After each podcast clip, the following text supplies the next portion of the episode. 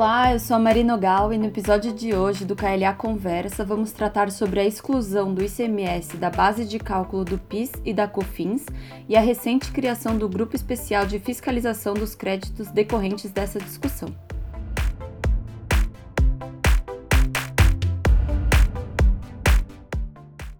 A Receita Federal criou, por meio de uma portaria 10 de 19 de fevereiro de 2021, uma equipe nacional de auditoria especializada na análise de créditos relacionados a ações judiciais referentes à exclusão do ICMS da base de cálculo do PIS e da COFINS. Esse é mais um capítulo da novela envolvendo PIS-COFINS sobre ICMS que já se estende há décadas no judiciário. E para falar mais sobre este assunto, contamos com a presença do nosso sócio da área tributária do KLA Advogados, Luiz Flávio Neto, e do coordenador da nossa equipe de contencioso judicial tributário, Felipe Omori. Obrigado, Marina. Um enorme prazer estar aqui hoje para falar desse tema tão relevante para todos nós. Olá, pessoal. Luiz, Marina, pessoal que está nos ouvindo, muito obrigado aí por essa oportunidade. Legal, gente. Então vamos começar. É, Felipe, do que, que trata a discussão da exclusão do ICMS da base do PIS/COFINS? Bom, Marina, como você mesmo falou, é um assunto que se estende já há, há, décadas no Poder Judiciário. Né? Alguns dizem que é o assunto da década, mas na realidade ele já tem quase duas décadas. Né? Então, uh, já há muitos anos os contribuintes discutem lá no STF se o ICMS, que é um imposto estadual, deveria ser incluído na base de cálculo, ou seja, no montante sobre o qual o PIS e a COFINS devem incidir. PIS e a COFINS são contribuições federais que são calculadas sobre o faturamento. Né? Então, o argumento dos contribuintes ali é basicamente de que o ICMS, por ser um imposto, ele não é receita própria da empresa. Se não é uma receita própria da empresa, ela não deve ser considerada no cálculo do PIS e da COFINS.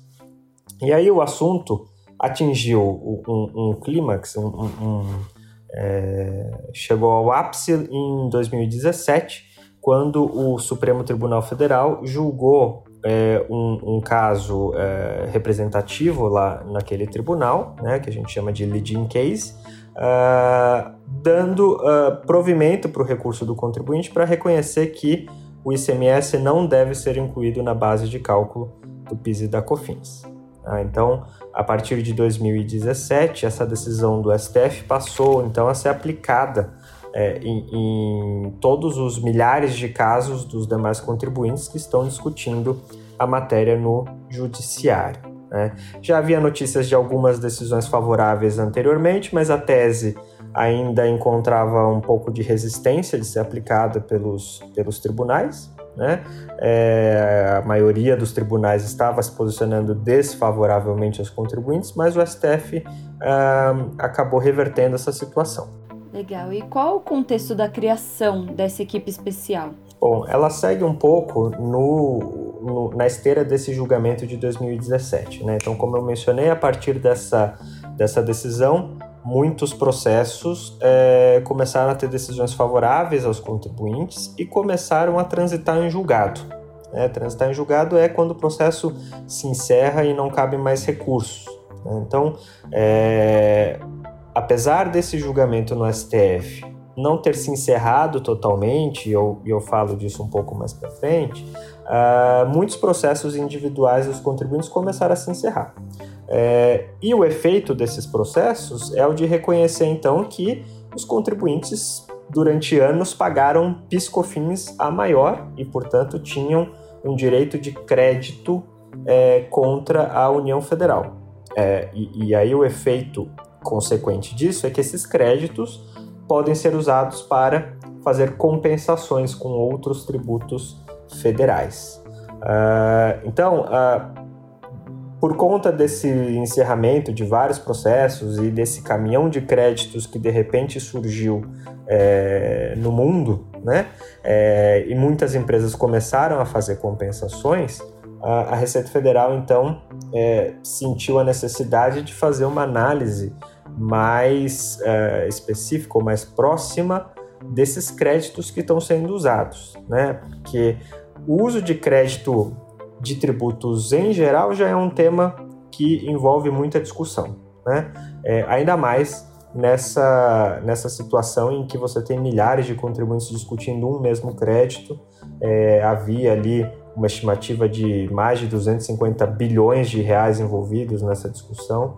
Então, é, acho que isso justifica um pouco a criação de um grupo especial é, voltado para padronizar ou para ter um olhar mais próximo, pelo menos, dos maiores contribuintes é, ou da, das empresas que tenham um maior volume de crédito relacionado a essa tese. E Luiz Flávio, o que, que isso representa em termos práticos? Em termos práticos, nós teremos a Receita Federal é, melhor organizada para administrar, para gerir é, a fiscalização da utilização desse montante tão grande de créditos, o que vai representar uma maior agilidade, naturalmente, é, na análise da, é, ou no reconhecimento destes créditos ou no indeferimento desses créditos por parte da Receita Federal, já que eu terei uma equipe exclusivamente dedicada e especializada a este assunto. Claro que nós vamos falar aqui nesse aqui neste programa de hoje, Marina, algumas algumas preocupações do mercado a respeito dessa desta equipe. Naturalmente, há aqui é, um receio de uma intensificação no número de fiscalizações, é, no bloqueio até de compensações em andamento é, e empresas é, é, é que se programaram, que fizeram um orçamento considerando custos tributários da sua operação, é, tendo em vista uma ação judicial que após tantos anos em andamento foi concluída e foi reconhecido um direito então, as empresas agora estão organizadas para compensar estes créditos. E é, é, a notícia é, da criação desta equipe tem realmente preocupado o mercado é, em como esta equipe irá trabalhar na prática, como foi a sua pergunta, o que pode gerar, é, gerar dificuldades na implementação do seu planejamento em um momento em que as empresas já estão bastante fragilizadas em razão da pandemia. Então aqui há essa preocupação prática que nós precisamos considerar e que nós vamos falar um pouquinho aqui hoje. E quais serão os trabalhos dessa equipe? É bastante interessante que esta organização da Receita Federal ela criou duas equipes é, que nós vamos chamar de concorrentes, porque elas trabalham juntas. Tá? Então, imagine que eu sou uma empresa do Mato Grosso, estou me valendo de créditos, eu tenho uma delegacia da Receita Federal que está aqui na minha cidade.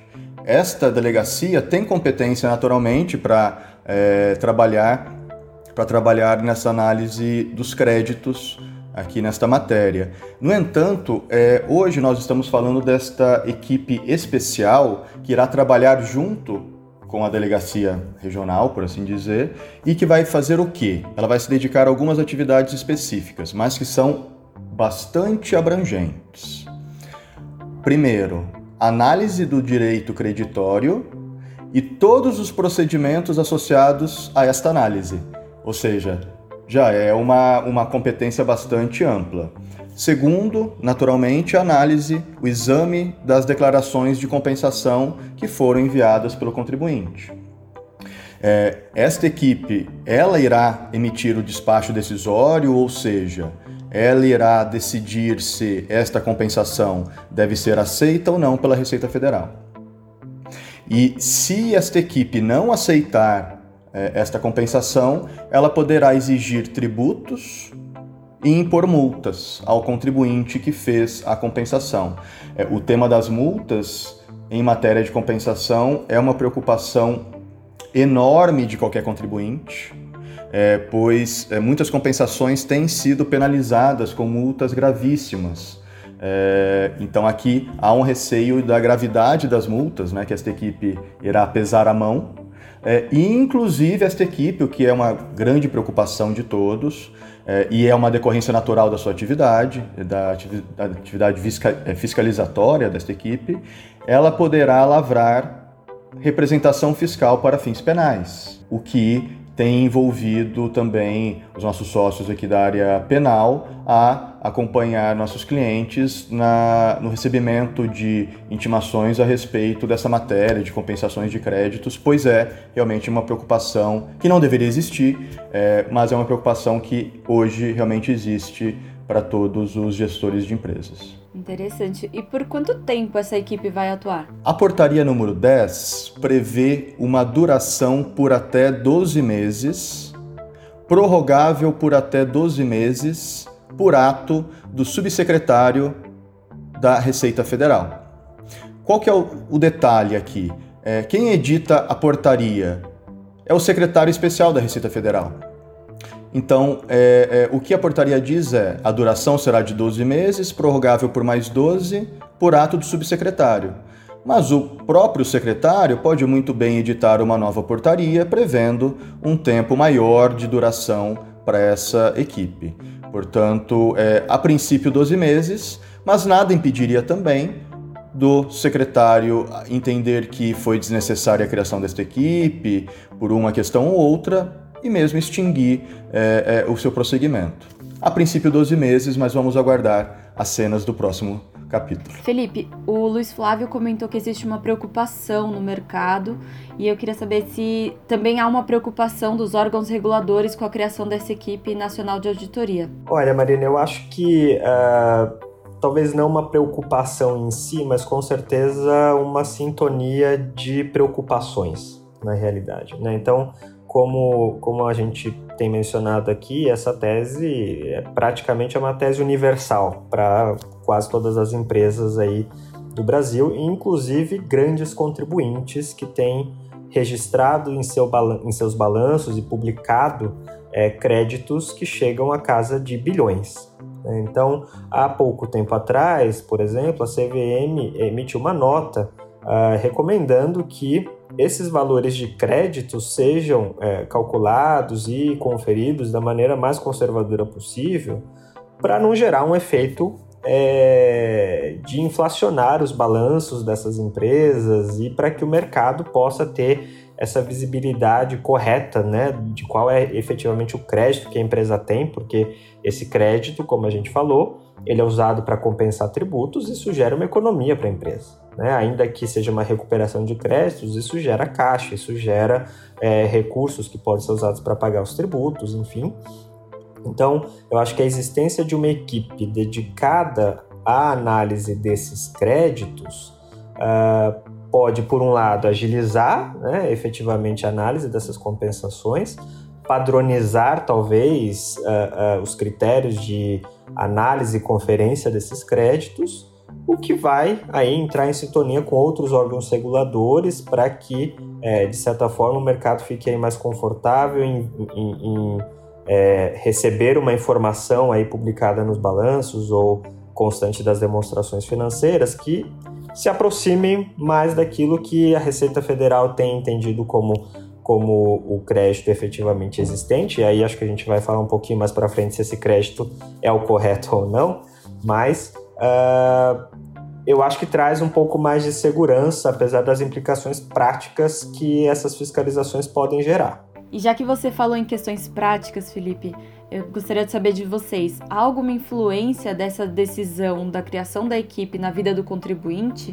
O que, que os contribuintes podem fazer para se preparar?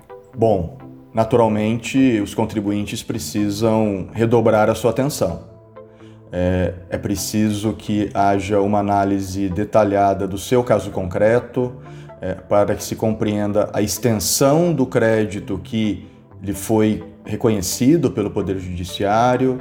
É, neste momento é ainda mais evidente a importância de uma assessoria especializada no preenchimento das declarações de compensação, que serão analisadas pela fiscalização, é, é, uma guarda de documentos que respaldem as informações prestadas nesta declaração e, obviamente, em caso de fiscalização, que é de enorme relevância que haja também uma, uma assessoria é, é, especializada para o atendimento da fiscalização para a condução mais satisfatória do caso. Se a equipe nacional auditar, fiscalizar o contribuinte, é possível que haja aí um bloqueio de compensações em andamento por até 120 dias. Há esse risco, e isso poderia ser prorrogado ainda por mais 120 dias e sem muita definição do tempo que esse problema poderia perdurar. Então, aí também é necessário que haja um acompanhamento muito de perto do andamento desta auditoria para que se possa é, exigir é, alguma medida que não gere tantos danos à empresa. Hoje, quando uma compensação é feita, o contribuinte espera um bom tempo até que ela seja analisada. Se a compensação for aceita, ótimo. Mas se ela não for aceita, o contribuinte precisa apresentar uma defesa. Atualmente, é, essa portaria não altera tanto o procedimento, mas alterará a velocidade com que isso irá acontecer. Então é muito possível que em breve as empresas passem a receber uma série de notificações a respeito da análise de compensações. Por isso é extremamente importante que as empresas acompanhem sua caixa postal, acompanhem as notificações que, rece que recebam e que avise prontamente o seu assessor jurídico para que tome as medidas adequadas. Aí também um, um checklist que nós podemos pensar em precauções que podem ser tomadas, mas eu até passo a palavra para o meu, é, meu companheiro de trabalho, Felipe, para ele compartilhar conosco algumas das questões que nós temos pedido também aos nossos clientes. Pois é, Luiz, é, é, não, nunca é demais dizer que esse tema do PIS e da COFINS sobre o ICMS é, é um tema que já tinha tudo para ter uma série de, de complicações, mas no Brasil é, a gente tem que sempre estar preparado para mais preocupações. Né? Então, é, como eu tinha mencionado lá, lá anteriormente, é, compensação de crédito tributário já é um tema que envolve muita discussão. Né? Então, você provar o seu crédito, fazer uma declaração correta, como o Luiz mencionou, isso é muito importante para que os sistemas da Receita Federal cruzem as informações e localizem o seu crédito. Né? Muitas discussões são tidas aí por um simples preenchimento equivocado de uma declaração. Né? É, no tema da, do PIS e da COFINS, isso ganha ainda uma, uma preocupação adicional, como eu mencionei, que é o fato de que o julgamento lá no STF ainda não finalizou. Né? Então, a, apesar de ter havido uma decisão favorável em 2017, a, a, União Federal, claro, continua ainda questionando a tese para tentar evitar ou pelo menos diminuir a perda econômica aí que essa decisão vai trazer. Né? É, então, existe ainda uma discussão sobre, é, por exemplo, qual é o ICMS que você exclui da base do PIS e da COFINS. É, então, não bastasse a discussão sobre se você tem o crédito ou não, há a discussão sobre quanto é o seu crédito. E aí é que entra também a questão da preocupação dos órgãos reguladores, que a gente falou agora há pouco, sobre qual é o crédito que está sendo reportado, se ele está sendo é, calculado de uma forma conservadora ou não, porque a Fazenda Nacional trouxe esse argumento no, no, no julgamento do processo lá no STF tema que nunca foi parte da discussão ao longo daquele processo, né? alegando que o ICMS ele tem uma sistemática de débito e crédito. Então, o contribuinte, quando adquire insumos para sua produção, pode tomar crédito de ICMS sobre essas entradas e, quando ele vende a mercadoria, é, o ICMS que ele deve sobre essa venda pode ser abatido com esse crédito da entrada. Então, a Fazenda Nacional alega que o, crédito, o, valor do ICMS a ser excluído da base do PIS e da COFINS é esse ICMS da saída menos o ICMS da entrada. É o que eles chamam de ICMS a recolher, ou ICMS devido, ou ainda ICMS pago. Enquanto que os contribuintes alegam que essa sistemática de débito e crédito do ICMS não interfere no fato de que quando o contribuinte vendeu a mercadoria, foi todo o ICMS da venda que foi considerado como sua receita e, portanto, entrou na base do PIS e da COFINS no passado, que seria o que a gente chama de ICMS destacado, porque é aquele ICMS que foi destacado na nota fiscal na hora da venda. Né? Então, existe essa, essa é, dualidade de entendimento sobre qual é o alcance dessa tese, que a gente espera que o STF defina, mas ainda não, não temos previsão desse julgamento. Né?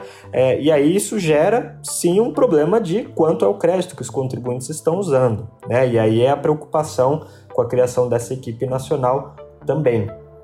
Então, a gente pode ter uma situação em que uh, o contribuinte está fazendo uma compensação e essa compensação pode ter problemas de preenchimento de, de declarações da declaração da compensação, ela pode ter um problema sobre a documentação de suporte desse crédito que está sendo pedido e também qual foi o cálculo utilizado pelo contribuinte para apurar esse crédito. Né? Então, seguindo aí o que, o que o Luiz falou, eu acho que do lado do processo judicial, a preocupação é sempre ver qual foi o alcance da decisão desse contribuinte que vai usar o crédito, se fez alguma ressalva, se tem algum tipo de critério de apuração ali já determinado. Algumas decisões mais recentes têm já abordado essa questão do ICMS destacado versus ICMS pago.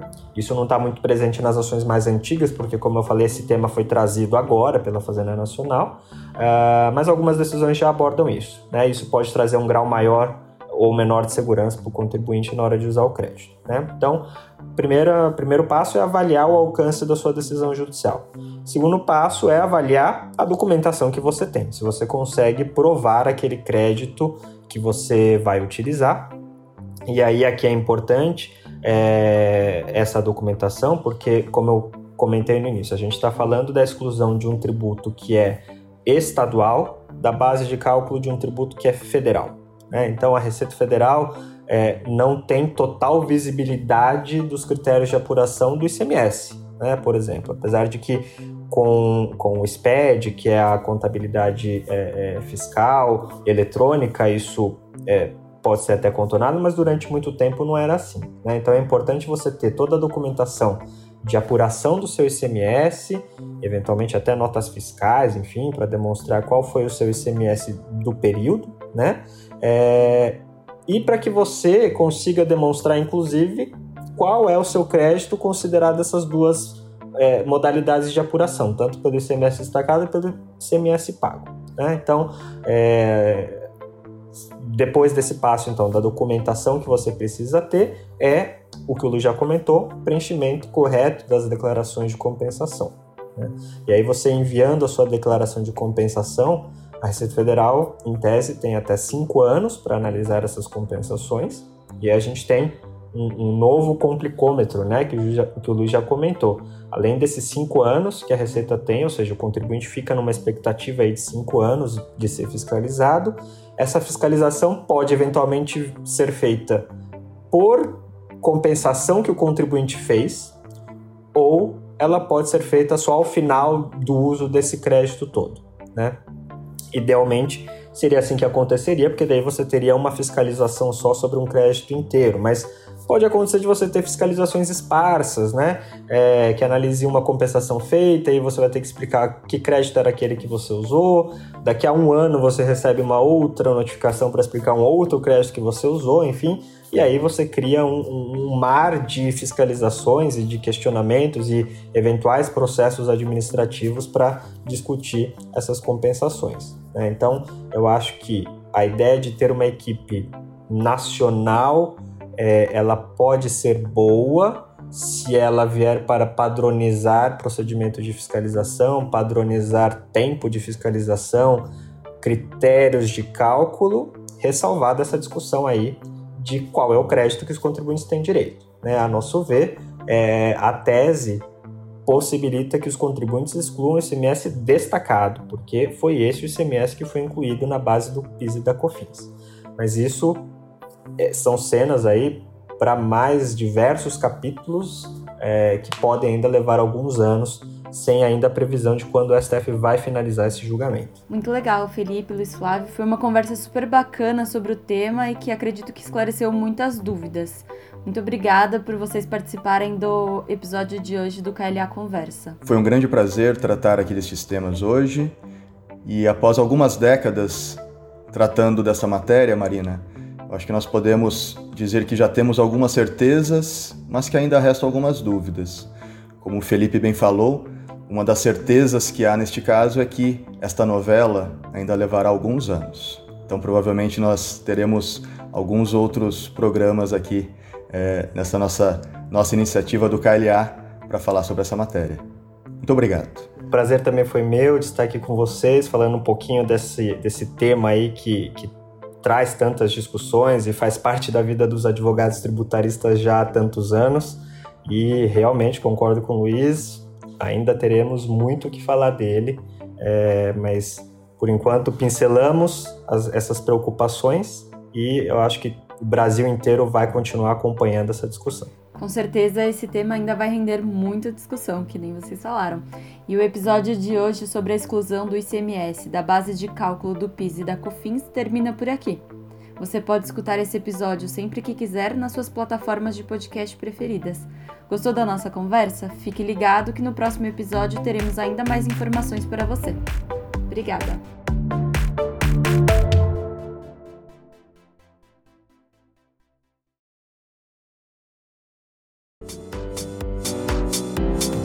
Esse podcast foi editado e produzido pela Sala 37 Filmes.